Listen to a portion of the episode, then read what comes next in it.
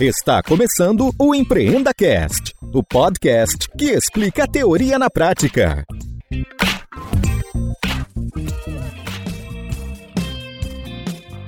Esta temporada tem o apoio do patrocinador Verity, uma empresa focada em transformação digital e pronta para te auxiliar nessa jornada. Olá, amigos sonhadores! Este é mais um episódio que a gente vai conhecer a teoria na prática. Estão presentes comigo nesta mesa os seguintes caras: Felipe Cereja. Boa noite, galera. Wellington Cruz. Buenas noites, Gustavão. Gustavo Virtus Câmara. Fala, pessoal. Boa noite. E Guilherme Manequini. Boa noite para quem é de boa noite, bom dia para quem é de bom dia. Né? Muito bem. Hoje a gente vai garantir que aquela frase quem não é visto não é lembrado é verdade. Acho que o tema aqui, você que é startupeiro, você é startupeiro, Gustavo? Eu sou. É. É, eu tento. Tá certo. Tô brincando. Então esse episódio é para você que tem uma startup, cara, e precisa aparecer. Você precisa contar pro mundão. A, a gente precisa conhecer você. E os meios de conhecer isso são os grandes portais, a mídia em si.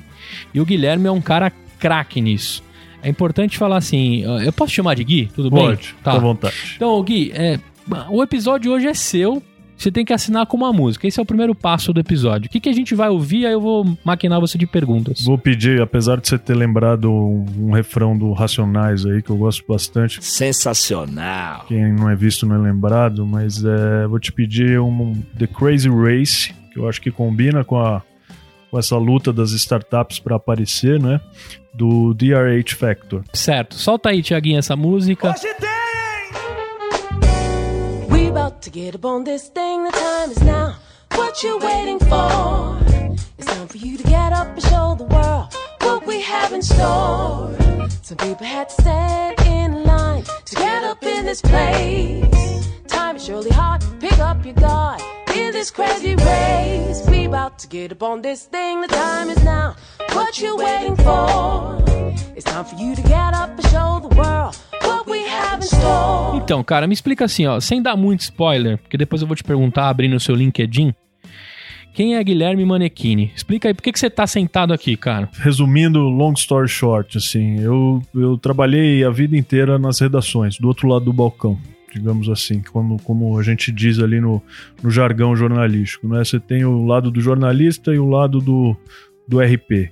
É, eu sempre trabalhei do outro lado com economia e negócios, então sempre fazendo matéria sobre negócios nos mais diversos setores. Fui repórter de indústria, fui repórter de internacional, fui editor de uma revista de lifestyle, fiz curadoria de, de eventos de inovação, né, passando por várias, por várias labels assim do mercado brasileiro. Então, o Exame, Valor Econômico, é, Agência de Dinheiro Vivo, Portal IG, GQ, Wired, então essa foi minha carreira como jornalista. Uhum. E nos últimos dois anos eu tenho me aproximado, até por conta da Wire, da, desse universo de inovação e empreendedorismo. E foi quando eu comecei a entender que puta, tem muito fit com, com escrever sobre negócios e também ajudar uh, os empreendedores. Né? Eu comecei a tomar gosto pela história. Acho que tem é, um prazer diferente em trabalhar com empreendedorismo e inovação do que com outras áreas. Então, aí comecei a me aproximar. Fui parar na Kivo, que é uma consultoria de inovação. Parceiraça nossa, um abraço pro Léo, que já gravou com a gente. E lá a gente meio que validou o nosso modelo de, de que como a comunicação tem que estar atrelada a uma consultoria e uma aceleradora de inovação. Quer dizer, tá todo mundo remando num, num mar ali de, de buscar crescimento. E o crescimento se dá em várias, de várias maneiras. E a reputação e aí, quando eu estou falando de reputação, estou falando de relações públicas, de é, mídia, né, de assessoria de imprensa. Ela pode ser um, um acelerador muito importante da, das startups. Às vezes, a tua ideia bem contada pode te abrir uma série de portas que, se você tivesse ali focado no seu negócio e só conversando com, com os stakeholders tradicionais, você não ia, não ia conseguir. Então a gente busca oportunidade, gerar valor dessa maneira para as startups. E é meio também que dá uma endossada, né? Porque assim, a, a, o Brasil é, é um berço de grandes empreendedores de histórias fantásticas. Mas quando a gente vê na mídia em si, parece que endossa, né? Fala, poxa, cara, que história bacana. E negócio para acompanhar de perto. E como é que existe gente assim que eu já imaginava que existia, né? Total. Você sabe que quando uma das minhas, é, das minhas passagens por redação, eu cobria a indústria automobilística no valor econômico. E durante dois anos eu, eu fiz muita matéria falando das grandes empresas, das grandes montadoras. E ali tem um clássico na indústria automobilística brasileira que é é, o, é a grande escola de executivos globais. Então você tem lá um jovem talento na Alemanha, na Volkswagen da Alemanha, o cara manda pro Brasil porque fala assim, ó, vai administrar a Volkswagen no Brasil, porque lá os caras sabem lidar com crise, com estabilidade, com fornecedor, com sindicato, sabem o cara brasileiro sabe ser criativo. Uhum. Primeiro você põe o cara para jogar no hard, né? Total. Aí ele fica craque e depois ele volta lá para pro easy, né? Vai jogar a série B ali. É, exatamente. Naquele campo, naquele campo esburacado, Isso, com a exato. torcida querendo matar lá, o juiz. Você vai ficar cê, bom, depois, depois você vem pra Na verdade, Champions acho que League, nem cara. série B, né? Vai jogar na várzea. É, porque jogar. o Brasil é uma grandíssima várzea e o cara tem que rebolar aqui para colocar o negócio de pé. E isso aí corrobora com a tua ideia de que o empreendedor brasileiro é realmente criativo. Sim, sim. Então, é, é, é um pouco por aí. Legal. É saber cavar as boas histórias, né? Bom, é, hoje você está como head de comunicação da Kivo, certo? E eu entendo também para o pessoal associar um pouquinho na linha do tempo. A gente conversou com o Léo sobre o episódio de aceleração de startups, né? Parte das aceleradas passam na sua mão nesse programa? Faz parte do, do, da aceleração da Visa? Sim. Esse ano a gente está com um modelo um pouco diferente. A Visa está tocando a parte de RP individual das startups por ela. Né? Então a gente deve fazer um trabalho mais à distância, mas a ideia é que a gente aqui tenha a presente esse modelo de RP para todas as startups. Então vou te contar um pouco, vou voltar um pouquinho Uhum. no tempo só para contar como que isso surgiu dentro da Kivo, tá? Eu trabalhava com a Kivo fazendo consultoria de comunicação dentro da Kivo. E aí é, a Kivo começou a crescer de 2017 para cá de uma maneira acelerada. E ela pegou dois programas grandes, tanto da Visa quanto da EDP. E todo programa de aceleração tem uma parte de comunicação muito forte, que é o chamado do, dos empreendedores, né? Do tipo, se inscreva, como é que você impacta uh, um empreendedor como o Gustavo, do tipo, para ele entrar no, no fazer o, todo o preenchimento do cadastro e acreditar que vale a pena aquela oportunidade. Uhum. E depois o encerramento, que é para mostrar os seus resultados. E nos dois momentos, é, eu era acionado pelo time da Kivo porque eles sentiam falta de, da ajuda dos departamentos de comunicação das grandes empresas. Então era sempre isso do tipo, pô, me ajuda a escrever uma notícia, me ajuda a divulgar isso, me ajuda a escrever um artigo para a gente atrair, atrair mais inscrição ou dar mais visibilidade. Depois do, da quarto, do quarto, quinto pedido, eu falei para eles assim, falei, ó, legal, é, que bom que tá funcionando, mas agora acho que tá na hora de cobrar por esse negócio, porque isso que a gente tá entregando Dá um custa trampo. caro no mercado, né? É É. serviço de relações públicas e tal, tem estratégia, tem, tem uma série de fatores aí envolvidos. E aí o Wilton foi muito astuto nesse, nessa ideia, ele falou, pô, vamos criar. E a gente fez no ano passado a validação desse modelo, que foi quando a Visa contratou a Kivo para o programa de aceleração. A Kivo já está há três anos com o programa de aceleração da Visa e a parte de RP estava toda na mão da Kivo. E, e aí a gente realmente pôde validar essa história. A lógica é a seguinte: no caso dos programas de aceleração, tá? a verba de, uma, de investimento de uma Visa do Brasil, de uma grande empresa, eu não, não quero só focar na Visa, mas pode ser EDP, pode ser qualquer grande empresa. Ela é muito alta, ela gira na casa de milhões, e um programa de aceleração é uma verba pequena, Uhum. mas que tem uma importância estratégica muito grande. Mas ainda hoje, eh, por mais que a inovação tenha ganhado essa, essa importância dentro das corporações, ela não é tratada por toda a cadeia com, como prioridade. E na comunicação não é diferente. Então, a- a- o programa de aceleração é mais um- um- uma tarefa que o departamento de comunicação tem que fazer. Então, isso acaba deixando meio escondido. Quando você coloca isso na prioridade ou com um ator externo, você eleva o potencial de projeção desse material, né, desse, desse programa. E foi isso que a gente fez. Então, além de, de cuidar muito forte da reputação do programa da Visa, a gente começou a fazer um trabalho que a gente foi identificar, que era super necessário com as startups. Porque a startup é aquela coisa, é o time pequeno, focado em validar o negócio, em soltar um MVP, em conseguir cliente. Então, às vezes ele nem está pensando que a comunicação pode ser uma ferramenta importante para ele. E a hora que você joga a luz sobre o tema, que a gente, né, o Gustavo participou, a gente foi fazer palestra, a gente foi fazer uma espécie de mentoria e depois faz um, um mini media training, o negócio acaba ganhando corpo e você entende que pô, tem uma carência aqui a ser, a ser atendida e tem um valor a ser entregue, porque o retorno é muito positivo. É, eu lembro muito, né, Guilherme, é, no, no, no programa de aceleração da Visa, é, a gente teve lá um- uma preparação realmente bem feita né, e sobre a importância de ter um bom relacionamento com, ah, com a imprensa em geral, né?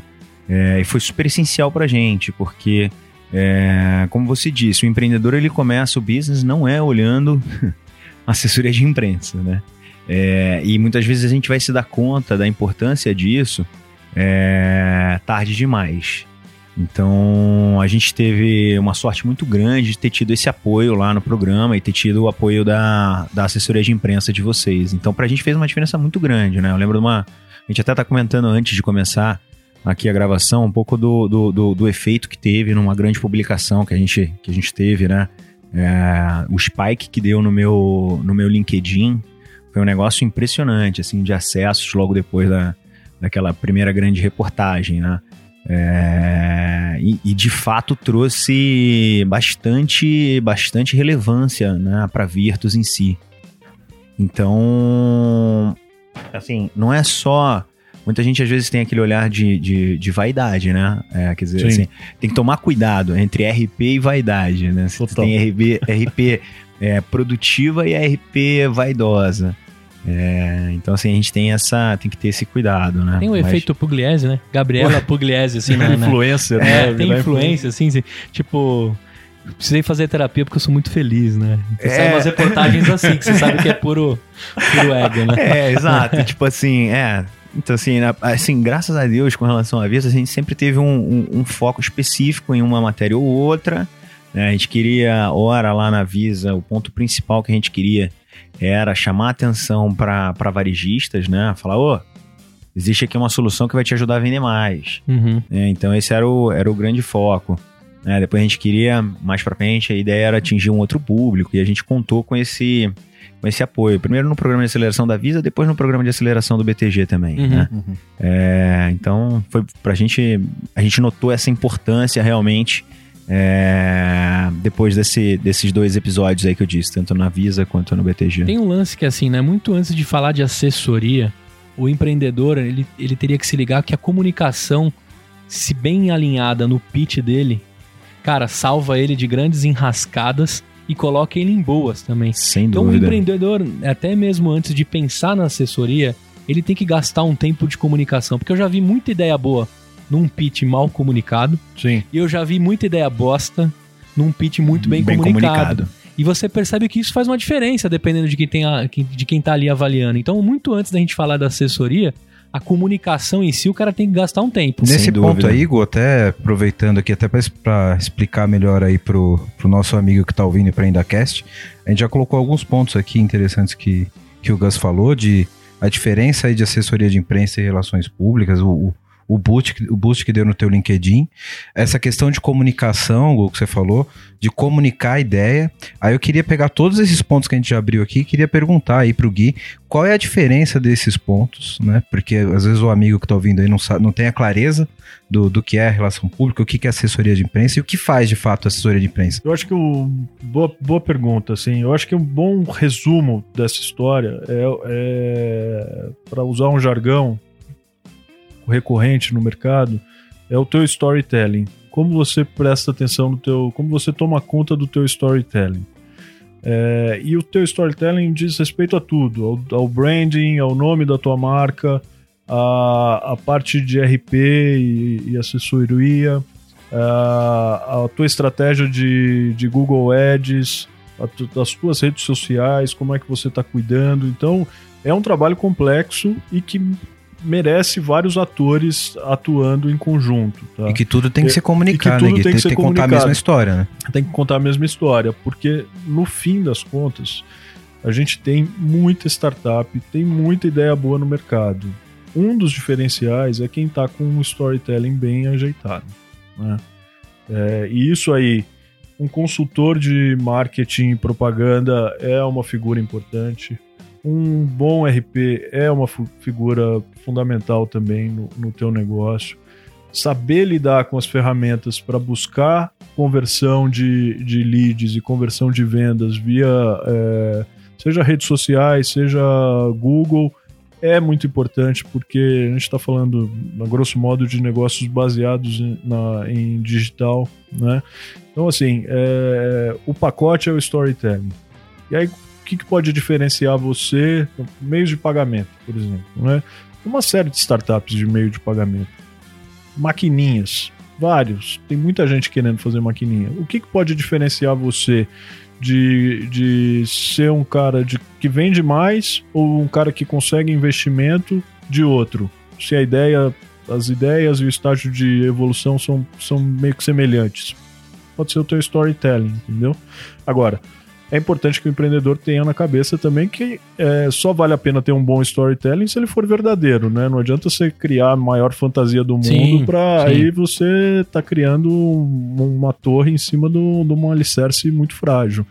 É, é preciso que ele seja consistente. Aí pesa muito a trajetória do a jornada do empreendedor, o histórico dele em outros negócios, Não em pode ser empresas. anedota, né, Gui? É. Esse, esse caso já você falou... aconteceu muito, né? É, eu, eu ia citar um caso aqui de uma marca, eu não lembro exatamente o nome da marca, mas na época eu trabalhava em agência de comunicação e essa, mar, essa, essa marca era de suco de laranja. E, e tinha todo um storytelling por trás de que era de laranjas da fazenda, do avô. É, sucos do bem. É, do sucos do fundador. bem, sucos do bem. Isso, exato. É, acho que foi. é uma famosa da Dileto também. E aí, cara, né? descobriram que na verdade era Citrus Brasil, era tudo a mesma coisa. Aí, aí a diferença que você vê como, Cutrale, como, né? Tem a como, cutrale. tipo, É, exato. como a história do, do- como o storytelling se completa, né? O parte de propaganda tava ótimo, tava redondinho, faltou combinar com o RP, Exa- faltou é. Combinar Com os com, com a da parte da fazenda. verdade, né? É, pelo tipo, menos pô, tu alguém tem um por um tiozão tempo. da É. fazenda, né? O cara Faltou- criou uma puta campanha, ótimo, mas, pô, tem que ter verdade nessa história. Exato, né? não é uma anedota, né, cara? É complicado. É isso, então Mas, mas assim, acho que o principal também nesse ponto, quer dizer, não principal, mas um ponto que é muito importante é, beleza, você tem o, o, o cara de marketing, o cara de RP, o cara de não sei o quê, mas acho que parte muito do empreendedor fazer um exercício realmente importante de reflexão do negócio dele, né? Pensar a história, onde começa, o que que é, o que que ele faz, é, fazer esse exercício muito bem feito, até porque vai ficar Sim. mais fácil para ele comunicar é, com um profissional da área sobre isso, né? E aí, cê, pô, acho que, eu não sei se eu vou cortar a pauta falando isso aqui, mas é, a gente, antes de entrar aqui também, a gente estava tendo uma conversa muito legal, e o Guilherme estava me contando de umas estratégias, e para mim ficou muito claro um, um outro ponto, assim, é, assessoria de imprensa e como você vai, de fato, é, trabalhá-la, é uma questão de, de, de, de pensar estrategicamente, é onde você quer usar. né? Exato. E você falou de umas Exatamente. É verticais objetivo? interessantes. É. E assim, qual que é o objetivo? O que, que é que você quer? É, e aí você tocou umas verticais interessantes ali, você usou uns exemplos de Uhum. é, até de estratégias comerciais de entrada em novos mercados, né? Formas como se podem utilizar é, esses serviços de uma forma estratégica para o startupper, né? É, tem duas características principais quando você conversa com um empreendedor é, de startup que está no estágio inicial. Assim. Primeiro, é uma ansiedade por aparecer é, muito rápido. Então, quando a gente estava aqui nos bastidores falando do como é que faz para aparecer no Pequenas Empresas Grandes Negócios, no exame.com e tal, é, tem muito empreendedor que acha que contratando uma assessoria de imprensa é veiculação garantida, né? Então já vem com essa expectativa. Globo News, Globo é, News. é, é, Você é vou SA. aparecer no É. Jornal Nacional e tal. Cara, isso acontece com, com gente graúda também, tá? Isso acontece com diversos empresários é, já bem-sucedidos, mas com os empreendedores é, é mais recorrente. Então esse é o primeiro fato que você tem que explicar do tipo, cara, não é uma ciência exata. Esse é um investimento que pode ser de longo prazo, pode ser de curtíssimo prazo, mas é importante que você pense nele como algo que a hora que ele for tangível vai ser muito positivo para você. A outra pergunta muito comum é como é que eu vou converter isso em venda? Como é que eu vou mensurar esse resultado? Né? Isso aí é importante. É, então, Isso aí é importante. Isso a gente quer saber. porque o cara tá de olho no fluxo de caixa dele e fala assim, porra, esse negócio precisa valer a pena. E é uma. É, é- tem, eu vejo de duas formas essa história. Primeiro que é um desafio para quem trabalha com comunicação tentar responder essa pergunta. Porque ela é válida, né? De fato, faz sentido. Ainda mais você pensando numa na, na startup que tem é muito estratégica em cada investimento, tenta mensurar ao máximo O bolso não é tão fundo. Exato, né? exatamente. E também não tem essa cultura. Então, é um exercício interessante de, pô, como é que eu vou converter venda, né? Porque trabalhar com reputação é o que o mercado faz há muitos anos. E é importante pra caramba. Mas tem um desafio novo aí que vem com, com a evolução do- das métricas do Google, das métricas do Facebook, que é, cara, esses caras, eles acabaram com o negócio das agências de publicidade. Quem trabalhou em agência de publicidade sabe como é que mudou o negócio. Acabou aquela ideia do slogan genial. É resultado. Então, ou você entrega resultado e por valor muito menor do que se pagava. Sim. Antes o cara tacava um, um tiro de canhão no Jornal Nacional e colhia o que vinha de. Você tacava a rede, vinha pneu, vinha garrafa, vinha de tudo, mas vinha lá os peixes que você queria também. Hoje em dia, o cara quer que você taque a rede certinho, não é pra vir pneu, não é pra vir garrafa no negócio. É. E isso mudou, mudou o jeito de trabalhar. Da mesma forma, a imprensa também está tendo que. As assessorias e a imprensa em si está tendo que, que se transformar. Então, é um exercício, sim, Gustavo, é pensar em, em como converter vendas. Nem sempre é fácil, mas tem alguns, algumas maneiras de se começar a trabalhar isso, né? Como? Você, usou um exemplo na nossa conversa de bastidor que eu achei muito bom. É, eu acho que algum, por exemplo, quem tem um desafio de expansão regional. Porque São Paulo, Rio, os grandes centros, eles têm. Você tem diversas fontes de tráfego de, de, de cliente, de leads em geral, né? Pode ser que o cara pegue você escutando o EmpreendaCast, pode ser que o cara pegue você num Google Ads ou no boca a boca ali. Você não sabe, é difícil você identificar de onde vem essa, de onde veio a origem desse, desse tráfego. Quando você faz um trabalho numa mídia regional onde você não atua, vamos dar um exemplo. Pô, vou para São Luís do Maranhão, eu quero começar a criar clientes lá, né? Ter, um, ter uma recorrência de cliente lá. Aí faz sentido você fazer uma estratégia é, de RP baseada em resultado. Por quê? Porque se você sair numa matéria na mídia local, que é muito concentrada em geral, a chance de você ter um impacto na população é muito grande, porque todo mundo está muito dependente daquela mídia. Por mais que você tenha uma, uma democratização do acesso à informação hoje por diversos meios, todo mundo está ligado no que acontece no Bom Dia Maranhão, entendeu? Essa notícia vai reverberar ali ao longo do dia. Então dá para você trabalhar. Então, por exemplo, ah, a Virtus quer lançar um, um- um novo serviço em São Luís do Maranhão. Pô, vamos fazer uma, vamos fazer uma ofensiva na mídia local. E aí eu consigo negociar com você, Gustavo. Falar assim, ó, se você começar a fechar negócio lá, você me dá um bônus de, de, né, de- performance. de performance. Aí dá para tentar chegar um pouco mais perto do que é uma estratégia de Google Ads, assim. Mas no Maranhão teria uma estratégia fantástica. Eu chamaria de Virtus Sarney. Pronto. Vou vender pro Maranhão inteiro.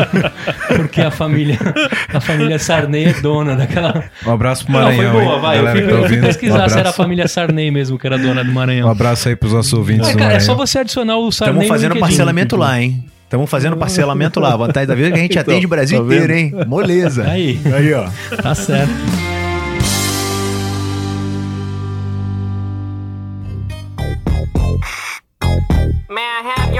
Attention, please?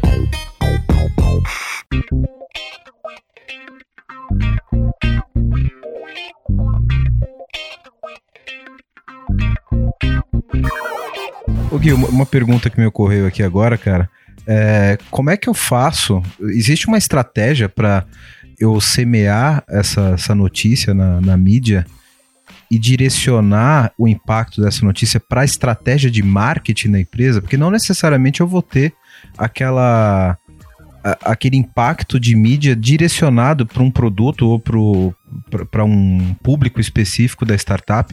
Existe esse tipo de planejamento? Olha, vamos tentar noticiar isso porque isso foca nessa estratégia de marketing ou geralmente é focado nos valores, etc. da empresa, no storytelling da empresa?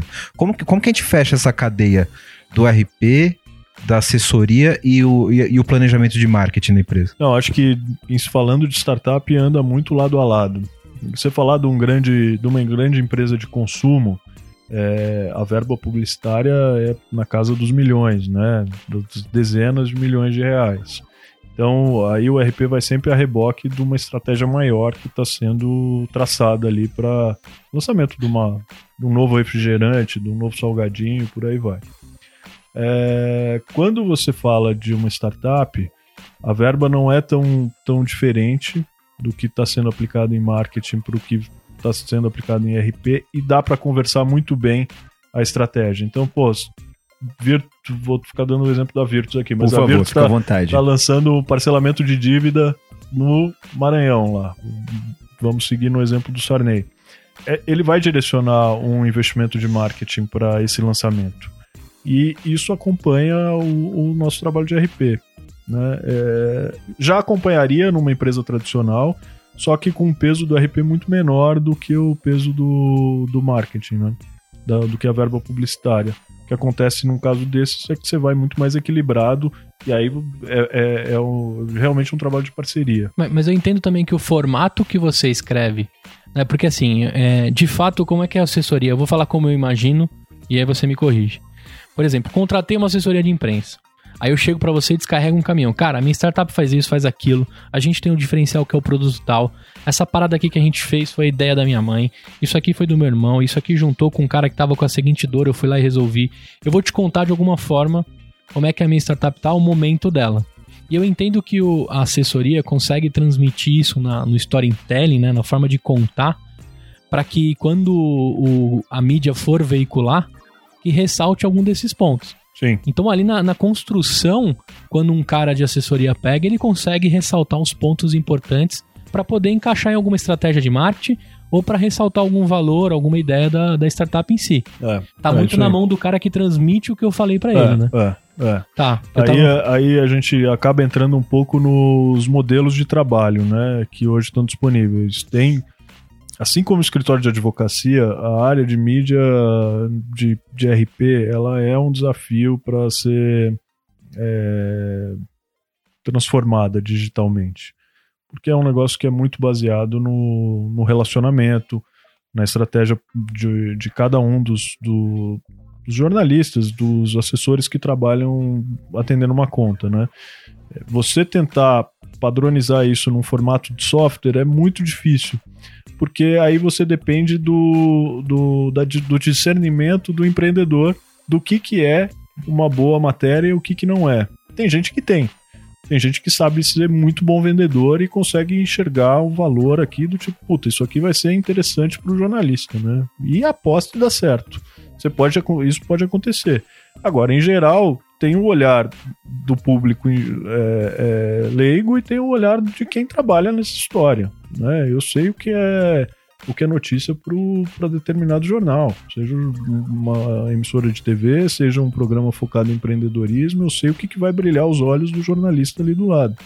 E o mais importante, como levar isso de uma maneira fácil para que ele consiga transformar em, em reportagem. Então tem essa, essa diferença, né? É, Mas é a leitura é essa. É. né? Eu tenho leitura até é essa, uma sabe? história curiosa, né? Na, na Copa do Mundo, eu, eu tive algumas mídias tal, que eu fiz um lance com figurinhas. Até contei pra algumas pessoas. Essa história tem que ficar é, bem clara. né? Assim, é, eu gostaria até de, de, de ter aqui, se você permitir, Guilherme, assim, acho que em dois minutos, faz um pitch. É. Faz, um, faz é. um pitch rápido da história das figurinhas aí, Xará. com o rei das essa história- figurinhas, né? Isso aí, tem o rei do camarote, tem o rei do limão, tem o rei das batidas e tem, o rei das figurinhas. A gente vai gravar um episódio ainda sobre Por isso favor, e ele vai ser o entrevistado. Isso, É, isso, Vamos isso, gravar, isso, vamos isso. gravar. Você vai lá no, vai lá no, no Fincast, hein? Isso, no Fincast eu vou lá contar como fazer dinheiro com rede de parcerias.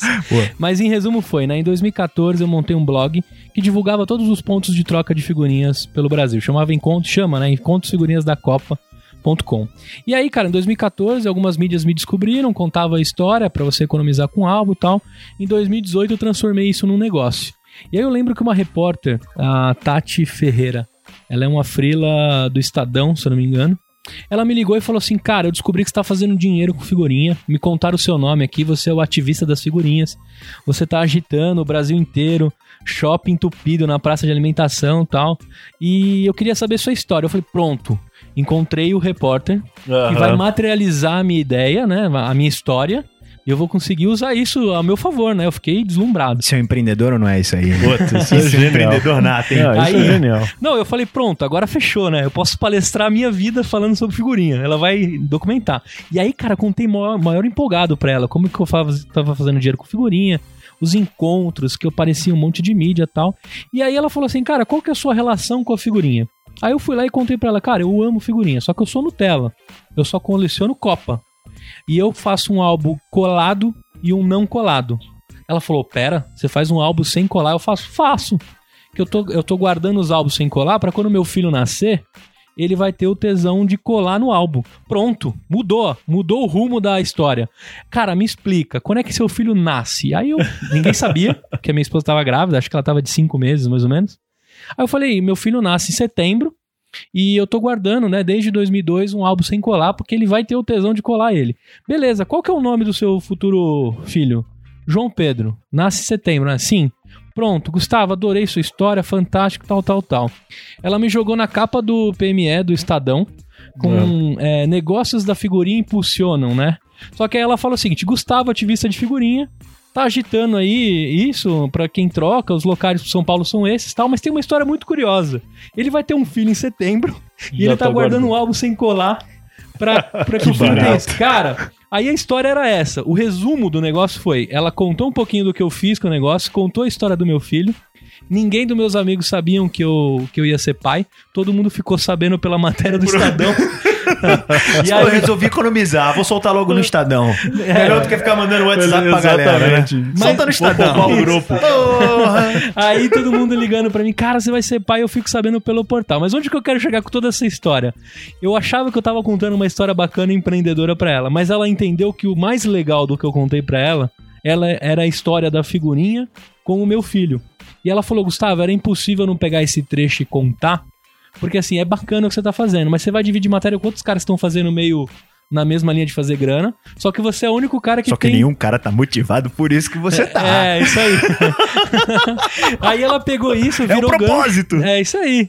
E ela, e ela deu o topa dela. Depois eu até troquei um papo com ela. Eu ainda troco WhatsApp com ela. Eu falei, cara, ficou muito legal. E eu guardei a notícia, na verdade, como recordação pro meu filho. Claro. Porque aí eu posso falar pra ele, cara, antes de você nascer, o papai Já tava, tava tentando pensando em você aí, Aí, ó, né? já É. tava fazendo pra você, ó. E ela me falou, cara, eu não ia deixar essa história passar, eu precisei colocar. Eu falei, puta, então é muito do que eu. Ali na hora que ela conversou comigo, ela falou: Isso aqui é mais do mesmo, isso aqui é um pouquinho legal, mas essa história é bacana. E do jeito que ela contou, foi muito legal. Pra mim, foi mais surpreendente até do que eu queria, que era falar que eu tava Sim, fazendo um troco sim. com figurinha, né? A brincadeira é a seguinte, né? Acho que. Não sei se é recorrente entre os técnicos. Eu lembro que, por ser corintiano, o Tite falava isso e eu acabei ficando com isso na Salve, cabeça. Corinthians. Tamo junto nessa também. Silêncio no resto. o camarada faz o, o- prepara o time pra jogar até a final, né? A ideia é a gente chegar na final. Se vai ser campeão ou não, não sei, cara. Né? Se vai emplacar aquela ideia que a gente trabalhou, toda aquela preparação da empresa, a preparação do porta-voz, se é aquilo que vai sair, a gente não, isso foge do controle. E isso é, é, é muito uma particularidade de alguns países. No- e no Brasil funciona assim: a imprensa tem o, su- o seu poder de decisão. né? Tem países que tudo é mais engessado, você negocia mais o tom com o entrevistado, e esse é o modus operandi das publicações. Aqui no Brasil a gente não controla, ninguém passa nada para aprovar, ninguém dá aquela coisa assim, ah, depois me manda para eu ver como é que ficou antes de sair. Esquece. Vai sair do jeito que o cara pensou e do jeito que o cara entendeu a sua história. Meu papel é fazer com que você conte a história Da melhor da melhor maneira possível e evite qualquer casca de banana para o cara, né? Pô, não vai dar um exemplo falando mal de um possível fornecedor, um possível cliente seu, entendeu? Não vai é, é, falar mal. É, uma coisa que acontece, né? Você pega uma crise de governo, isso estou dando um exemplo maior, mas uma crise de governo. Né? Uma crise da escândalo do, do, do governo federal. Como é que, a, que o empresariado vai reagir a uma denúncia de um, um grampo que aconteça aí, alguém que pegou mala de dinheiro de não sei o quê? Coisas No que dia- quase não no dia- acontecem é, aqui. Mala de dinheiro no Brasil? É, imagina. Não teve isso não. No dia seguinte, tá todos, todos os repórteres estão trabalhando numa força-tarefa para entender qual, como que isso está repercutindo.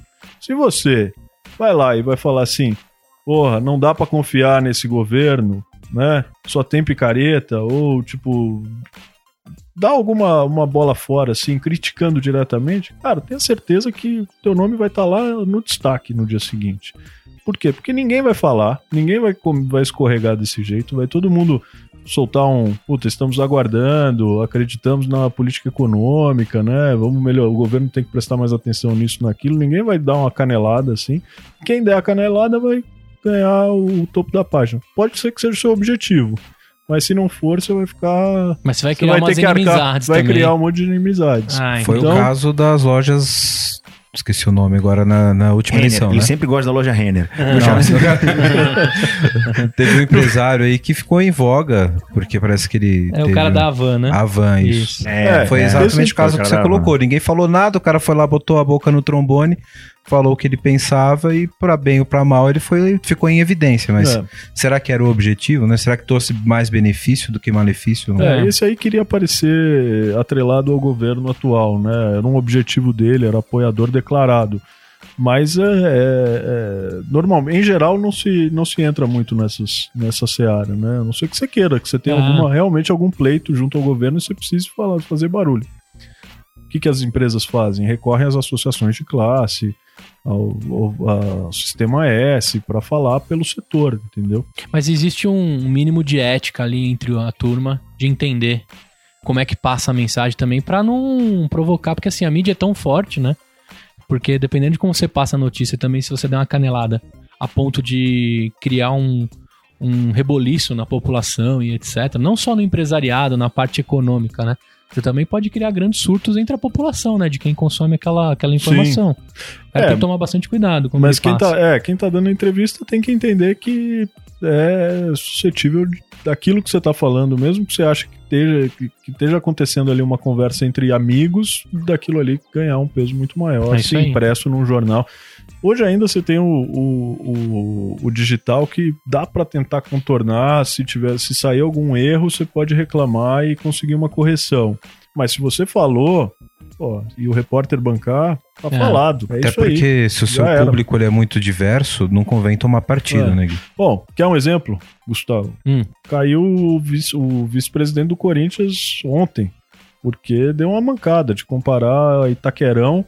Falou que Itaquerão é igual uma mulher com HIV. Meu Deus. Olha só o que o cara fala. isso? Falou numa entrevista pra ESPN. Mas aí, qual é a lógica aí? Isso não existe. Tipo, falou que era, é, é um estádio bonito, tem todos os atributos, mas ninguém quer abraçar a Meu causa Deus. porque é como se fosse uma. Cara, Meu senhor. Ah, Isso entendi, aí- Entendi. Não, o cara não tinha nem pensar um negócio desse. Sim. Quanto mais falar pra um jornalista. E caiu. Caiu na hora. Sim. não tem nem o que sim. justificar. O departamento de vai da merda já. ah, já alegou antecipou. Sabe quem tem um- essa história do departamento de vai da merda? É o- era o Rodrigo Paiva, assessor da seleção brasileira durante anos, né?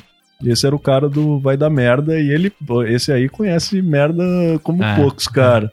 Ainda, Aqui, ainda ó, lidando. Pegou a CPI do futebol, pegou o Ronaldo Fenômeno com, com travesti. Pegou o Romário Pegou na Romário seleção. na Imagina, seleção. imagina o Romário Aquele na avi- concentração, Aquele né? avião de Muamba que chegou depois da Copa de 94. Esses Ah, caras pegaram esse- tudo. Não sei se ele, Ele, ele pegou de escreveu um livro, 94, né, ou mas não? Foi ele que escreveu um livro ou não? acho que sim. Ele documentou tudo isso, É. porque. eh, Cara, ah, é um- ele falava assim: vocês acham que é fácil fazer notícia pra futebol, né? Vocês estão do outro lado. Eu quero ver você controlar 22 caras aqui Ah, com o ego no teto e. e Com querendo dinheiro no fugir de- bolso. é, e querendo fugir da concentração.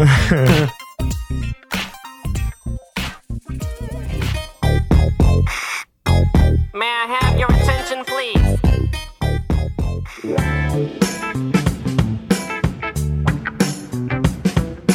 Bom, é, a gente falou bastante da, da assessoria de imprensa e a gente precisa colher esses re- resultados, né? Quando que eu sei quando eu tô contratando uma assessoria realmente boa? E você também falou um pouco da transformação, é o quão essas novas mídias, esses novos canais, esses influenciadores digitais, ele tá fazendo parte desse tipo de trabalho agora. É, começar pelo fim. Os influenciadores fazem parte de qualquer estratégia de marketing e divulgação hoje em dia, principalmente para quem tem que se relacionar com o consumidor, tá? Então, é, você pega uma empresa de bens de consumo. Outro dia eu estava num dos grandes fabricantes conversando com o pessoal de marketing. E assim, um dos pilares das da estratégia dos caras de comunicação é falar com o influenciador. Porque tem uma senhora lá que é uma influência no Instagram para vender produto eletrodoméstico. Que ela faz da vida dela um, um, um reality Já. show. E se ela recomenda para aquelas 200 mil pessoas que seguem ela, sejam donas de casa, é, pais e tal, que, é, que, la- que compre a máquina de lavar louça tal, cara, a conversão de venda é muito, Muito alta. Então você tem uma estratégia baseada em influenciador muito forte, só que é uma outra relação. Em geral, esse influenciador ele só entra, só vende o teu produto com, com aporte financeiro, né? Então você tem que fazer algumas coisas. Já a mídia espontânea, que é como a gente chama a imprensa em geral, é outro trabalho, é um trabalho de convencimento. Eu preciso convencer o jornalista que a, A sua história é boa. é boa. a sua né? pauta é boa. Constar, contar que o cara deixa o livro, o álbum de figurinhas em branco para ele completar. É isso que dá o sabor da matéria, é isso que dá a espontaneidade, é assim que se constrói as boas histórias. E estrategicamente hoje você vê uma mudança entre o que tem mais relevância, o, o meio espontâneo ou o meio é, já segmentado, patrocinado? São duas coisas diferentes. Totalmente Uma diferente. coisa é publicidade e outra coisa é, é relações públicas. Eu acredito que a gente. E aí, o recado para as startups, é, eu, eu defendo muito. O Gustavo já teve essa oportunidade de me assistir dando. conversando com um empreendedor ao vivo. Assim, quando você está lançando um novo negócio, você está correndo atrás de uns, de uns de selos, de, de confirmação de que a tua ideia é boa. Um programa de aceleração, como o da Visa e o do BTG, são selos que, que são importantes na trajetória de uma startup, porque valida a ideia dele. A credibilidade, matéria- essas empresas geram a credibilidade. Exatamente. Elas mostram que você tem credibilidade no mercado. Uma reportagem no Estadão, na Folha, no Valor, na Globo e tal, é outro tipo de selo que faz, que faz diferença na tua trajetória, porque alguém foi atrás da sua história, investigou a sua história e resolveu contar ela para o grande público. Então, a gente tá. é, quem tem um, um- um novo negócio, uma nova ideia, tá correndo o tempo inteiro atrás de validação. Então é importante você ter um trabalho paralelo. Uma coisa é a publicidade. Mas pega você. é, você prefere acreditar numa notícia de um veículo de comunicação ou numa propaganda que chegar no teu e-mail? É isso. Né? Quem abre aqui anúncio por e-mail? Eu abro poucos, assim, uma loja de roupa que me interessa e tá mandando um, sale ou alguma coisa assim. Quem conseguiu Uma- sair do filtro do spam, né? É. É, Uma uma guerra newsletter por que eu spam já, gosto né? e tal. Mas é isso, o que eu abro ali no, no, no spam. Não abro mais nada. Então, agora, se alguém te encaminhar uma notícia falando, dá uma olhada nisso, você vai olhar com outro. Então é, é essa, essa a diferença do investimento da publicitário e da, da mídia espontânea. Quer ver um exemplo prático? É, a gente coloca lá, né? Falar da Virtus, mas assim, porque obviamente é um exemplo que, que eu tenho aqui no meu dia a dia. Então a gente coloca lá, faz, faz a divulgação, é, quer fazer o parcelamento da sua compra no boleto, vem aqui. Direto, algumas pessoas colocam, é golpe, é golpe. Parece o pessoal lá do impeachment lá, né, que tava contra o impeachment, é golpe. Hum. Não. Aí a gente fala, parte da nossa resposta é, consiste exatamente em mostrar as matérias veiculadas nesses. Endossando. É exatamente. Olha, veja aqui. A gente fala, ó, somos esses aqui, os, os fundadores, né? Estão aqui, as nossas biografias que a gente faz. É, e vejam, inclusive, matéria publicada na Exame, na Folha, no Valor, etc. E É assim vai. Então, assim, isso traz uma, de fato, uma credibilidade que, que é de outro patamar, Sim, né? Se eu ficasse lá só falando, não, confia, confia, só confia. É diferente. Mas mesmo assim a gente tem o síndrome das pessoas que só leem o título. O efeito Gabriela Ah. Pugliese também, que a gente É. falou mais cedo. Essa galera tá gerando opinião. Então, se ela falar assim, ah, use Virtus Pay, eu sei que uma grande massa Sim. seguidora vai começar. Sim. É. Vai gerar. Eu ia até ia perguntar um negócio em cima disso, como é que eles estão trabalhando Isso. essa parte de, de essa nova, né, era aí de digital influencers e como é que isso tá num, num escopo de, de É, eu acho que, linha cara, de serviço. tem, tem, tem tipos variados, né, de digital influencer. Tem segmento de beleza, por exemplo.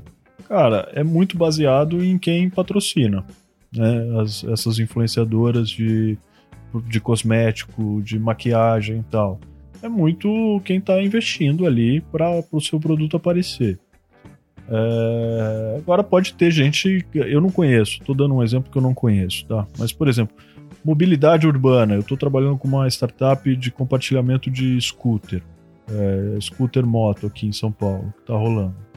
É, tem, tem bastante gente que gosta do tema de mobilidade, de motor e que topa falar do produto sem ser pago. Então aí, é um- aí entra no meu radar de mídia espontânea. Quando entra numa- no, no radar de investimento publicitário, eu passo para outro departamento. Aí não sou eu que vou trabalhar com essa galera. Era entendeu? isso mesmo que eu ia te perguntar, Gui, porque esses caras digital influencers, eles não se enquadram 100% nem em publicidade, nem em mídia espontânea, né? São, é. é- é um segmento novo aí, né? Sim. Então, é, por mais que a gente veja que alguns, algumas influências são pagas, é um canal meio que parecido com essa certificação da mídia, sabe? É um, é um, é um uma linha tênue aí, mas isso é fácil da gente trabalhar, né? É, de como, em como lidar com isso, assim. É fácil você entender o que é investimento publicitário, o que que se vale a pena ou não, porque aí se for se a gente for avançar para uma conversa do tipo, pô, beleza, vamos investir, me, me dá os seus números, né? Quanto que você tem de visibilidade, quanto É. que você converte de venda, aí a ver o conversa é outra. Aí a conversa é outra. É. É, enquanto eu tô falando como mídia espontânea, eu não vou querer saber quanto você. Tipo, cara, eu tô, eu tô. Eu escolhi você porque eu acho que você é alguém relevante e eu quero que você fale do meu produto, que eu quero que você teste o meu produto, seja Sim, um, é, rola um- muito teste, né? né? Um teste, exato. No- de no- moto a gente faz bastante. Na mídia de influência nasceu até o Recebidos, que é um pago mais ou menos. Que a galera nos stories ficam recebendo as coisas. Quem começou com isso foi o cara Hugo Gloss. Aham. Cara, ele recebe um caminhão de coisas. Sim. Aí ele começou nos stories a abrir e falar o que tá recebendo. Aí todo mundo enxergou aquilo como uma puta oportunidade. É um cara que tem o terceiro maior stories do mundo Uhum. de leitura. Aí começou todo mundo a enviar coisa pra ele. Mas, cara, é assim, é, é pago também, né? Porque você tá É. dando um. A não ser que ele comece a falar mal de quem mandou É, coisa pra ou ele, também né? faz, pô, tu me mandou mais Me um creme mandaram da uma- Avon que eu não curti. entendeu? Exatamente. Que é o caso do de Nanete, né? Que trouxe pra gente. O Nanete trouxe que ele faz a crítica real, independente Isso. se é uma grande marca É. ali apoiando ou não. Ele, ele fala que a opinião dele, seja positiva ou negativa, É. importa mais do que o Isso. recebido. Agora tem uma coisa, voltando à questão da validação, né? Tem de fato consumidores que o simples influenciador falando no produto resolve e resolve muito mesmo. A gente, eu tendo a subestimar por conta de acreditar em conteúdo e Uhum, ficar checando uhum. informação, eu acho que, que não é essa a realidade, mas essa é a realidade. As pessoas acreditam no que uma celebridade está vendendo, um influenciador fala que é bom e já acredita aquilo como. Bom, tá aí, estão aí as fake news pra gente, né? Se, se, se o título for do seu agrado, tem chance de você ir lá copiar e colar sem nem ler o negócio. Mas pensa num outro, numa outra realidade de startup. Investidor. Esse é um público importantíssimo para as startups. Como é que o investidor vai é, fazer esse primeiro filtro do que é uma boa ideia e o que não é? Tá tendo uma, tem uma competição hoje cada vez maior dos fundos de venture capital no Brasil. Todos olhando para boas ideias, porque o negócio está florescendo. Como que você faz esse filtro? Né? De repente é uma matéria num, num, num veículo renomado que vai fazer esse primeiro filtro. Outro dia, bom, vocês vão gravar agora com, com a LAR, que Uhum. é uma das startups que a gente está Sai depois desse episódio Trabalhando. aqui. trabalhando na Kivo, né? E, e a gente teve um exemplo desse com a LAR. A LAR tá, tá fazendo um roadshow e quando a gente fez a primeira matéria com a LAR na Pequenas Empresas Grandes Negócios, que foi uma matéria super positiva e mostrou muito bem qual que é a ideia, que é muito boa, que é uma gestão de condomínio digital e mais eficiente, um trabalho com toda a cadeia de fornecedores, é, um dos fundos que a Kivo tem relacionamento já tinha, e a gente foi conversar, pô, a gente está trabalhando com tal e tal startup, porque isso é, isso é algo frequente no nosso dia a dia. Ele falou assim, pô, eu já vi a LAR, estava querendo falar com eles, porque ele tinha lido a matéria da Pequenas Empresas Grandes Negócios. Legal. Seja, o cara fica de olho no que sai na Pequenas Empresas Grandes Negócios, no que sai na exame, para ter um filtro. Isso acontecia muito na época que eu trabalhava no Valor, 2006, 2007, é, era um boom, para quem não lembra, um boom econômico no Brasil, né? A alta das commodities, muitos fundos de private equity chegando com dinheiro pesado no Brasil e querendo investir. Bem pré-crise. Bem pré-crise. Quase ali. É, quase ali, mas o Brasil ainda passou. Não, ainda tava, ainda né, tava. Investment O negócio grade. foi estourar lá na frente, né? No 2012, 2013, que o negócio pegou mesmo. Mas ali tinha um apetite muito grande. O que que acontecia? As empresas já com porte, eu tô falando empresa de faturamento de 200, 300 milhões de reais, queriam arrumar investidor. Então, a hora que eles procuravam a, a- a imprensa, eu, como repórter de caderno de empresas do valor, era bastante é, acionado com histórias de empreendedores. Então, os caras falando assim: ó, conheço- não sei se você conhece essa empresa tal, mas essa empresa fatura 400 milhões de reais por ano, tem uma história assim, tem um tamanho desse, tem tantos mil funcionários e tá querendo contar a história dela. Óbvio que a gente sabia que ele estava querendo um investidor. né? Então, hoje isso acontece, mas não, não nesse porte de empresa. Acontece ainda com esse porte de empresa, mas acontece muito forte com as startups. As startups querem contar a história para arrumar investidor também. Deixa eu pegar esse teu gancho e já fazer uma outra pergunta. É, queria explorar um pouco melhor aquele ponto que você já colocou anterior, da- do alinhamento, do tratamento que você faz, assessoria de imprensa para startup com marketing, e qual é a diferença de você trabalhar isso numa empresa muito grande. Porque, como você disse, por exemplo, essa questão de trabalhar a imagem da empresa para adquirir investimento é uma coisa muito específica de startup. né? Qual, que são, assim, os grandes pontos diferentes de você trabalhar, por exemplo, na, na assessoria de imprensa de uma Coca-Cola e de uma, e de uma startup? Ah, acho que a Coca-Cola, uma Pepsi, uma Unilever são bons exemplos. Assim, É, são empresas que, que têm tanto um investimento publicitário gigantesco e constante, quanto um investimento em relações públicas muito forte. Então, cada produto de uma marca dessas tem uma assessoria de imprensa, tem um atendimento específico. Tem lá a jornalista, o jornalista que atende o Dove. Esse cara fica emplacando Dove no país inteiro. Mas tem muita coisa pra falar do Dove? Cara, Além tem, os cara ele é um consegue- sabonete que também hidrata, né? Tem. Tem. Os caras conseguem arrumar Ó, mesmo. investimento publicitário, toda campanha que sai da Dove, às vezes sai com pessoas comuns. Cara, um baita trabalho de RP pra se fazer. A nova campanha da Dove com gente comum. Não é legal? É um trabalho de É RP. legal. O novo, a nova fragrância que tem que sair nos meios especializados. É um Sim, trabalho de RP. sempre meio especializado. Patrocínio de grandes eventos. É um trabalho de RP que tem que ser divulgado. Então, cada marca dessa tem uma complexidade. Então, é- são estruturas enormes para lidar. Ambev trabalha com quatro, cinco agências, assim, e agências grandes. Esses caras trabalham mais segmentados no plano publicitário do que especificamente no relações públicas, né? Como Ah, você falou, eles- um esses novo caras, produto. eles normalmente têm uma. Pega uma Ambev, vai. é, ou uma empresa semelhante. Tem uma estrutura, é, uma assessoria de imprensa que atende, além de ter um departamento forte de comunicação interna, tem uma assessoria de imprensa que atende a parte corporativa. Então, vai fazer o balanço, a divulgação de resultado, é quando o CEO vai dar uma entrevista num veículo de comunicação brasileiro ou estrangeiro falando de negócios, é essa assessoria que cuida.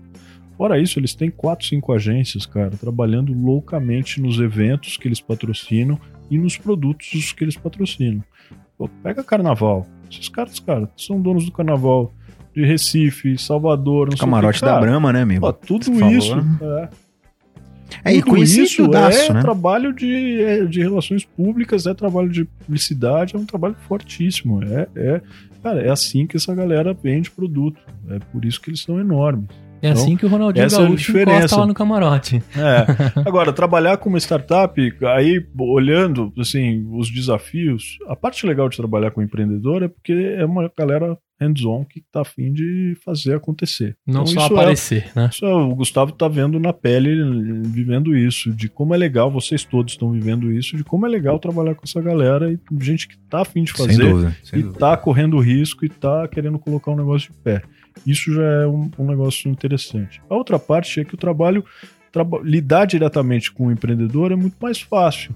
Porque, pô, não tem um gerente de comunicação que precisa aprovar com não sei quem, com não sei quem, não tem um, um jurídico que vai ficar enchendo o saco, um compliance. Cara, é muito mais fácil. Aí a coisa flui. É mais fácil entregar resultado. Se você for uma empresa média que tem todo esse essa burocracia, eu vou te dizer que o, o resultado de um trabalho de assessoria vai demorar. Uhum. Porque vai ter que aprovar o material, entre idas e vindas, para você aprovar um texto, demora uma semana, dez dias, porque o jurídico tem que ler, o diretor tem que ler, o CEO tem que ver, todo mundo dá o pitaco. Aí a notícia já ficou velha. Você perde o dinamismo da coisa. Quando Já você tá na lida- segunda linha do Dove. Quando você lida, é, quando você lida com, diretamente com o empreendedor, porra, eu posso ligar, passar a mão no telefone e falar, cara, vamos fazer. Ó, a entrevista chance é de assim, é assim, grande, né? assado. Não preciso preparar, eu vou, eu vou brifar o cara, não preciso preparar relatório, não preciso aprovar com não sei quem, cara, e a chance de, de rolar é bem maior. E pro cara que tá lá ouvindo agora o EmpreendaCast, ele entende assim, cara, eu tô com uma startup, eu tô num momento que eu tô com o meu discurso alinhado, tô com o meu pitch bonito e eu tô ralando, né?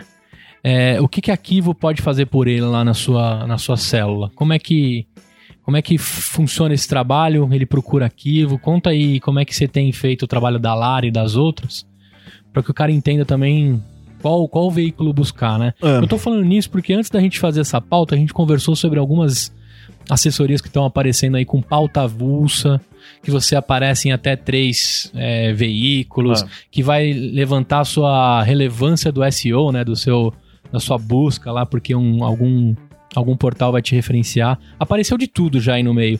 Mas não é muito confiante, cara, que você vai pagar um negócio avulso. Eu não, eu não consigo enxergar muito, É. muito valor Vou, nisso. vou explicar bem pra é você como é que beleza. funciona isso. Essa garantia de que você vai sair em três veículos relevantes, ela, ela acontece porque alguns veículos de comunicação, a Exame, o Estadão, tem uma área lá de press release.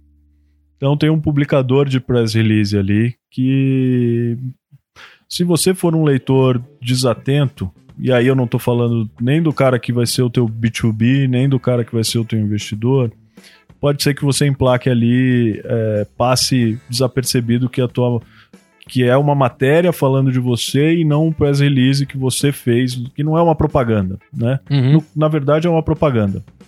É, é uma propaganda que, que chega ali com a cara de notícia, mas não é notícia. Então por isso que eles garantem que vai sair em três veículos relevantes. né?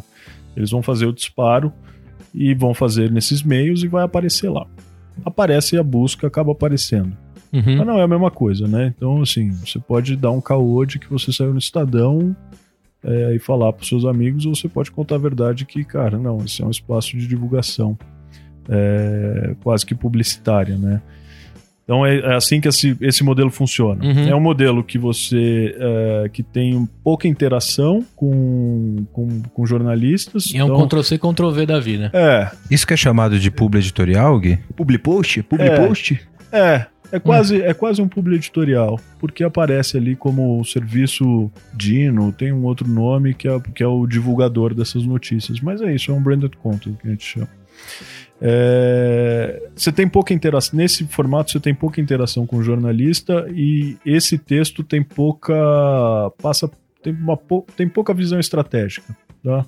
é um negócio que é uma produção muito rápida esse modelo de negócio dessas assessorias para ele ser escalável ele ele precisa ter um giro muito alto porque ele cobra baixo o FII é baixo de entrada então Ah. você está falando aí valores que vão de 1.500 a 4 mil reais para você ter esse tipo de entrega. Eu já né? vi até por menos. Já Eu- viu por menos? É, em nome de Jesus, mas. É. É, tem, um, tem a tal da. Tem uma, uma central de conteúdo, acho que é a Rocket, Rocket Content, que você pode fazer não sei quantos posts para você publicar no seu site mesmo, e os caras cobram super barato. Eu acho que é um começo, assim. É igual plano de saúde esse negócio, sabe? Hum. É, você sabe que se você pagar o mais caro, se você sabe que você vai poder contar com um hospital de ponta. Se você estiver economizando muito, bicho, fica você já sabe que o laboratório não vai ser o melhor, que aquela consulta vai durar 15 minutos. É esse o negócio. Essa é uma analogia que funciona bem. É como Sim. se fosse um plano de saúde. Então você tem esse modelo de entrada, você tem as agências maiores olhando para esse mercado e querendo fazer isso acontecer, querendo entrar, né, atender as startups, mas ainda não estão é, capacitadas porque o custo delas é muito alto. Né, você tem um custo fixo muito alto de uma agência. Então elas estão de olho nas contas maiores. Mesmo que elas queiram pegar as startups, acaba sendo difícil de atender no fluxo. Porque o empreendedor quer o mínimo de atenção, né? Ou então gera aquela frustração. que Você contrata uma agência grande, mas quem.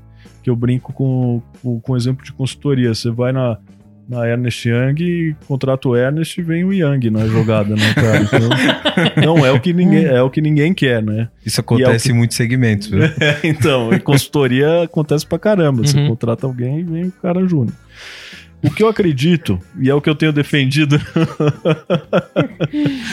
o, o que eu acredito, o que eu tenho defendido em comunicação e assessoria é, lá na Kivo, e aí é isso que todo o meu modelo está baseado.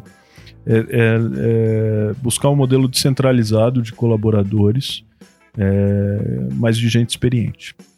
Porque é, isso encurta o caminho. Uhum. Um cara que sabe que tem relacionamento, que sabe que tem um bom texto, que sabe de estratégia de negócios. Cara, é muito. Você, você agiliza e muito o trabalho. E aí eu acredito em, em boas histórias, em, em- em empreendedores inovadores para formar um portfólio. Então, assim, vai ter um, tem um desafio de escalar isso, né? Como esses softwares estão estão querendo escalar. Mas talvez não seja o caso de escalar. Talvez seja o caso de como um escritório de advocacia que, Isso, que cara. vai para o Vale do Silício buscar o empreendedor lá no começo para não perder e quando o cara virar uma Amazon, uma Criou Apple, ele tá crescendo junto. É. Talvez a, a esca- a escala você ganhe aí. Aqui no Brasil tá assim também.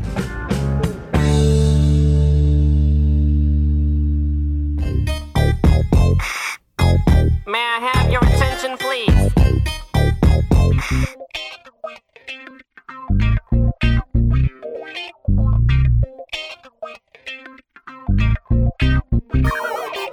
Pô, você tocou num ponto, cara, que eu ia te falar, porque assim, a grande dificuldade é exatamente aquela da, da, da escala, né? Como é que você consegue, é, ao mesmo tempo, porque não, não paga a conta, né?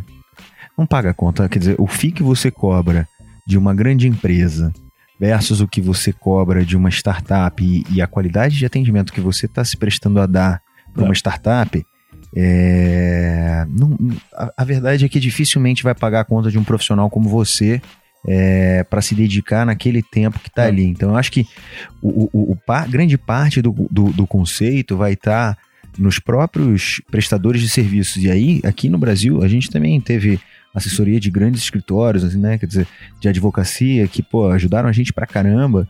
É, e o grande desafio deles, a gente conversa sempre de livro aberto, né? É, assim, o grande desafio basicamente é como é que ele vai pagar a conta dele né, no final do dia, por mais que ele esteja né, fazendo Ah. aquele serviço. E aí acaba tendo que ser aquele jogo de meio que apostar num cara, É. alguns caras que ele acredita que no final vão, vão, vão, É, é como, vão dar o billing, é né? como se fosse um fundo de investimento e É você isso. mostrar, montasse o seu É portfólio. mesma coisa. Agora, tem uma É diferença. onde você escolhe tá? o teu recurso. É onde você escolhe investir o teu recurso.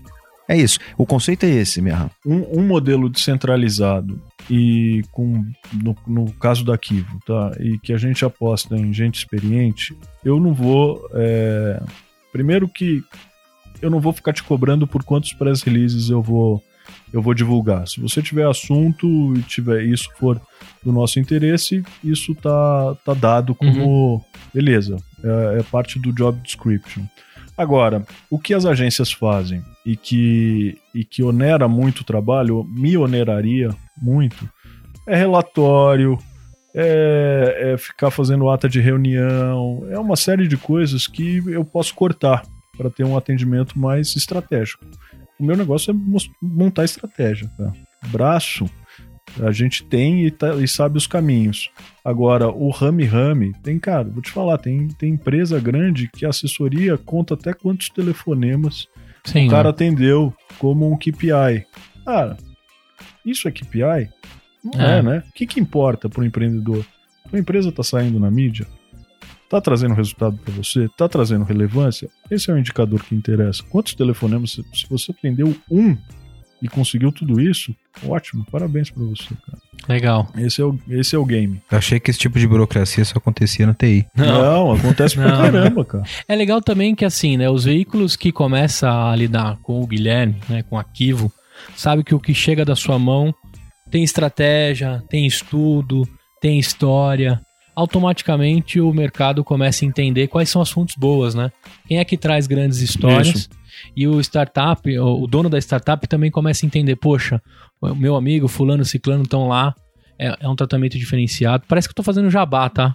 Você, na hora que você escutar, você vai falar, puto, o Gustavo puxou mó, mó sardinha. Mas eu entendo Meu assim, se- branded content. é, se é super, se é super bem pensado e você tá preocupado em contar boas histórias para que aquilo seja comprado por um outro repórter na ponta, né?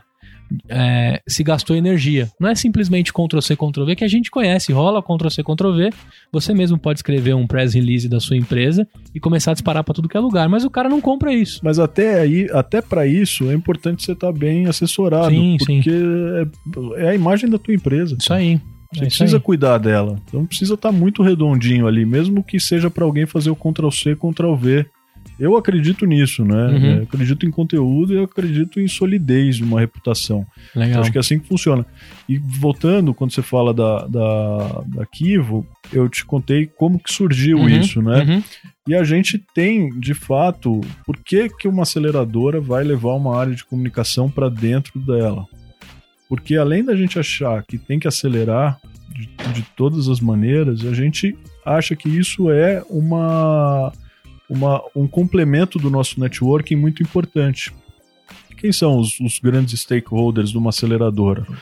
As empresas, as unidades de corporate venture das empresas, ah, as startups, com os seus empreendedores e as suas ideias inovadoras, os fundos de investimento, que tem que estar no nosso radar para a gente conseguir fazer é, a, a- a roda girar, né?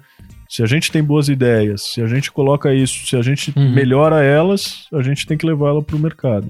E a mídia como uma, um, um potencializador desses negócios. Porque a mídia está interessada, não é que Sim, eu tô sim. não é que eu tô usando a mídia, tá? Não, a mídia tá interessada em boas histórias de empreendedorismo, histórias como a da Virtus do Sim. Gustavo. Pegando até esse gancho aí, Gui, deixa eu até te perguntar. É, nessa questão de, de ouvir as histórias, e não só histórias de empreendedorismo, mas várias histórias interessantes que a gente tem visto aí através dessa mídia de podcast, por exemplo. Como que você vê isso dentro desse cenário de assessoria de imprensa? A gente tem falado isso em vários podcasts, tem essa essa mística de que esse ano vai ser o ano do podcast, né? E é uma mídia onde você tem a oportunidade de falar de fato histórias, assim como estamos fazendo aqui, né? Como que você vê esse cenário, inclusive do desse podcast aqui do EmpreendaCast, importância para pro, os empreendedores e como que você vê esse mercado? Eu acho que você tem uma difusão de meios em geral. E os podcasts são, são uma ferramenta importante hoje de informação para qualquer um, né? Sejam. Isso vale pro, pro podcast, mas eu vejo muita gente também que faz uso dos audiobooks hoje em dia, né? Uhum, uhum. É, Eu, de vez em quando, leio a Economist, escuto a Economist, que é uma revista densa e difícil de, de pegar todo com tempo. Você precisa de tempo, às vezes você puta, bota ali no, no carro E divide a atenção. divide a Essa atenção. é a vantagem. E divide a atenção. Então eu acho que o, o podcast funciona muito bem. E o tema de que vocês estão, de empreendedorismo e inovação, puta, isso aí. Eu acho, a minha, a- o meu feeling é que a gente só está começando essa, essa onda no Brasil. Acho que é algo muito novo. Não é algo que tem mais de quatro anos. O negócio tá, ainda está na, na ascendente.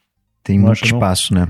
Eu acho que tem muito espaço ainda realmente para para crescer. E o Empreenda Cash, sem dúvida, na vanguarda. Na vanguarda. Aí, só começando a surfar essa onda que vou te falar, viu? Vai pra cima, xará. Hashtag, cerejinha. Vai... hashtag é nós. Hashtag nós na fita. É isso aí. Não, sem dúvida nenhuma. Muito bem. Ô Gui, e cara, que recado que você deixa? A gente tá partindo pro E final, Tiaguinho, né, Xará? Desculpa, meu, o Tiaguinho também, né? Tiaguinho, Eu tô começando, já mordeu aqui, ó. né? Ó, ó. Tiaguinho. hashtag, hashtag dito meu. É, hashtag é dito meu, dá um desconto aí, hashtag. Eu posso até te ajudar, aliás, eu vou te ajudar, entendeu? Eu quero te ajudar, agora você tem que me ajudar a te ajudar. Soldado Paulo, quem quer rir, tem que fazer rir. vai rir, Antônio? Entendeu? Tem que fazer rir, pô. Vamos dar um furo aqui de reportagem que o Gustavo tá bolando um podcast aí pra, pra linha das fintechs. É isso Só que aí. o cara vai, conver- ele vai começar pelo, pelo topo do iceberg. Eu comecei. É, vou começar entrevistando o Gustavo Passe. nem, nem gaste seu tempo. Espero ficar mais famoso. Sabe o que falta em você, rapaz? Humildade. Tô brincando. Não, mas você já tá com- super convidado. Mais famoso, você Mais, viu? né? É verdade, é. rapaz. Bom, vendo? pra quem é o rei tá- da figurinha, né, Sim. cara? É, é. isso aí eu posso falar, Cara, cara. que moral. Eu já dei autógrafo no metrô pra criançada já. Não, só, só queria falar isso.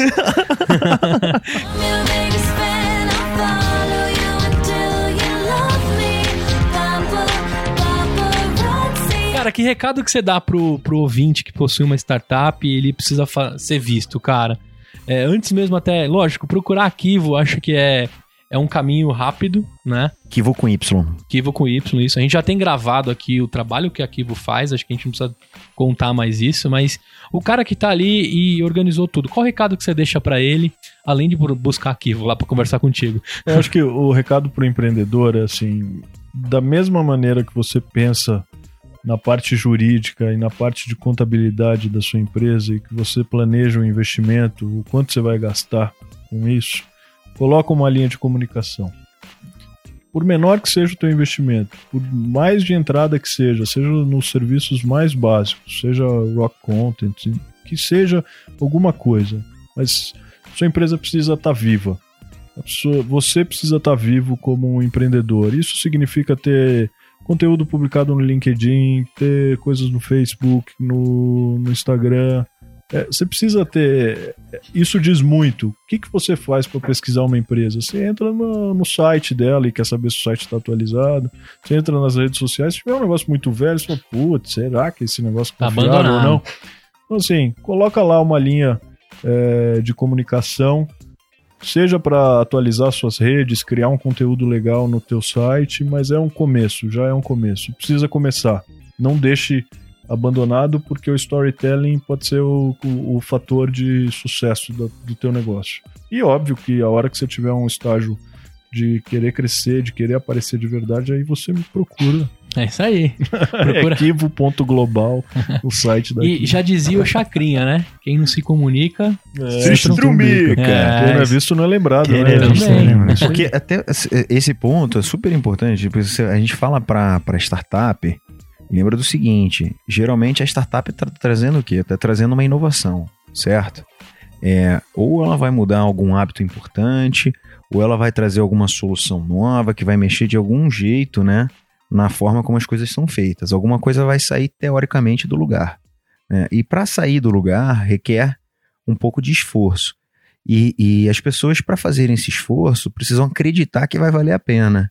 E, e, e aí o movimento de algo como, como um, um- um veículo de, comu- de comunicação renomado é, é sempre importante, né? Assim, quer dizer, então é, você tem toda a razão. Acho que é importante reservar sim uma verba, é, mas como todo bom empreendedor, tenta muito de graça antes, Sim. luta muito para conseguir de graça, depois é, se realmente você não conseguir e tal, aí você direciona aquela verba. Mas assim, conselho prático, pelo menos assim, é o que eu tento fazer é, cara, tenta de graça pra caramba.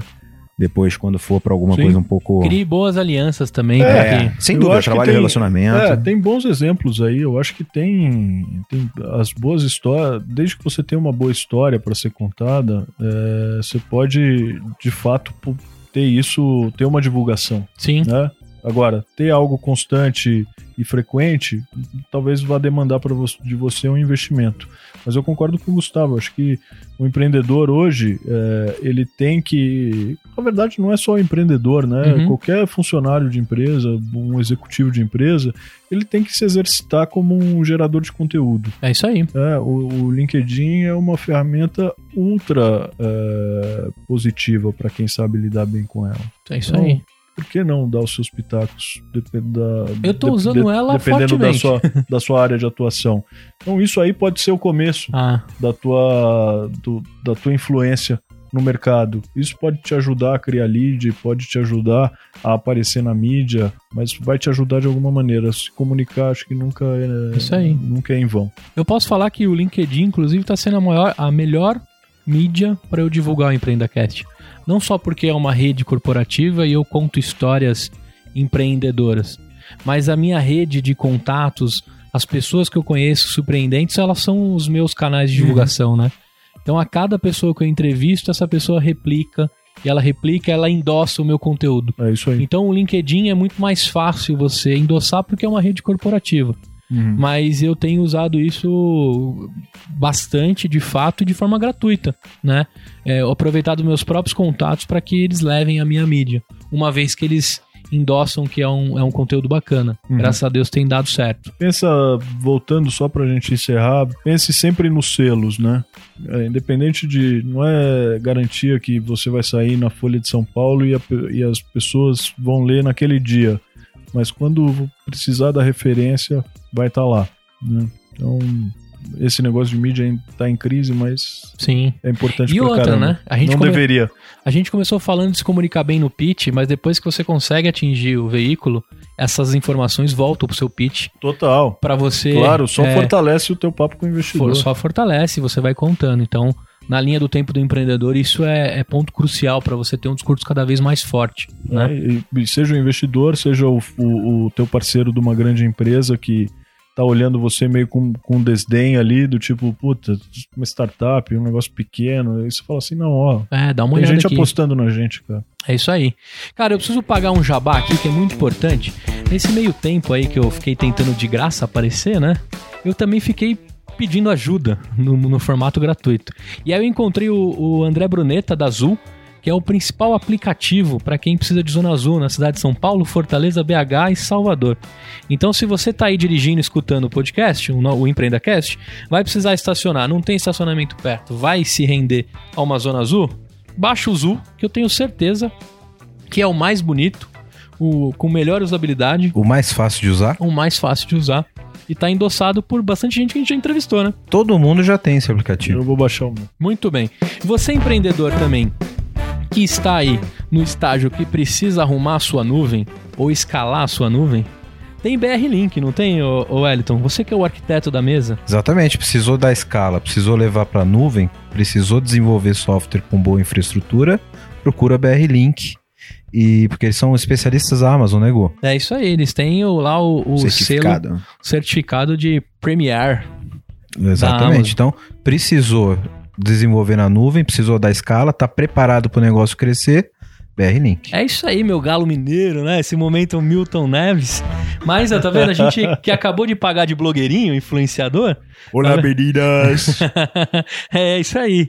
Então, Gui, cara, agradecer. É, a gente Pô, se eu que te conheceu. agradeço pelo papo ótimo e pela recepção Legal. amistosa.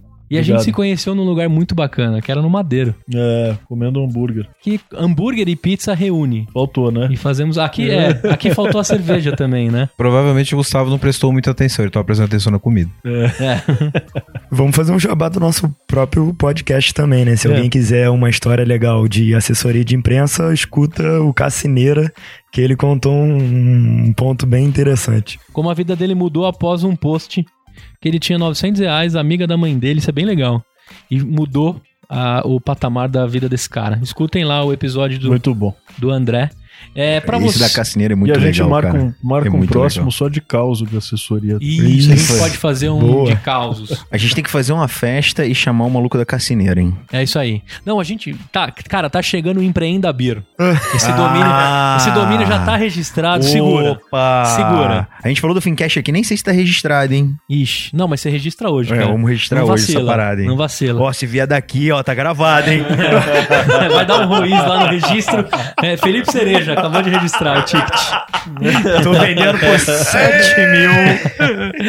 Muito, Tio Patinhas. muito bom. É, espero que eu tenha ajudado você, sonhador. Aqui a gente faz conteúdo de qualidade para que ajude você na sua jornada empreendedora. Eu gostaria muito de, no final desse ano, encontrar alguns de vocês, empreendedores, sonhadores que estão escutando. E espero também que você tenha gostado desse episódio. Não deixe de enviar os seus comentários, feedbacks por todas as nossas redes lá, EmpreendaCast. Me adiciona lá no LinkedIn, é só procurar como Gustavo Passe, ajudador de inovação. Toda essa galera que gravou hoje, alguns links importantes vão estar no post lá no site. Se você está ouvindo pelo Spotify, não esquece de seguir. E se você está pelo iTunes, dá cinco estrelinhas ou dá o seu feedback lá para que o nosso podcast fique em evidência também lá no iTunes. Obrigado, até a próxima, valeu. Tchau. Tchau. Obrigadão, valeu. What you waiting for? Time for you to get up and show the world what you got in store. So people had to stand in line to get up in this place. Time is surely hard to pick up your guard in this crazy